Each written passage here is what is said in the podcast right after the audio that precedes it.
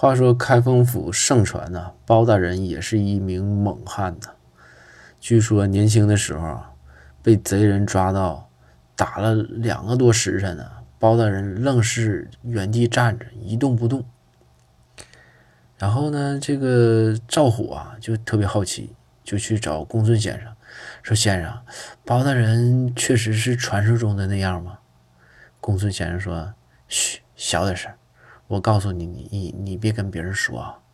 那天包大人被贼人抓到之后啊，是绑在树上打。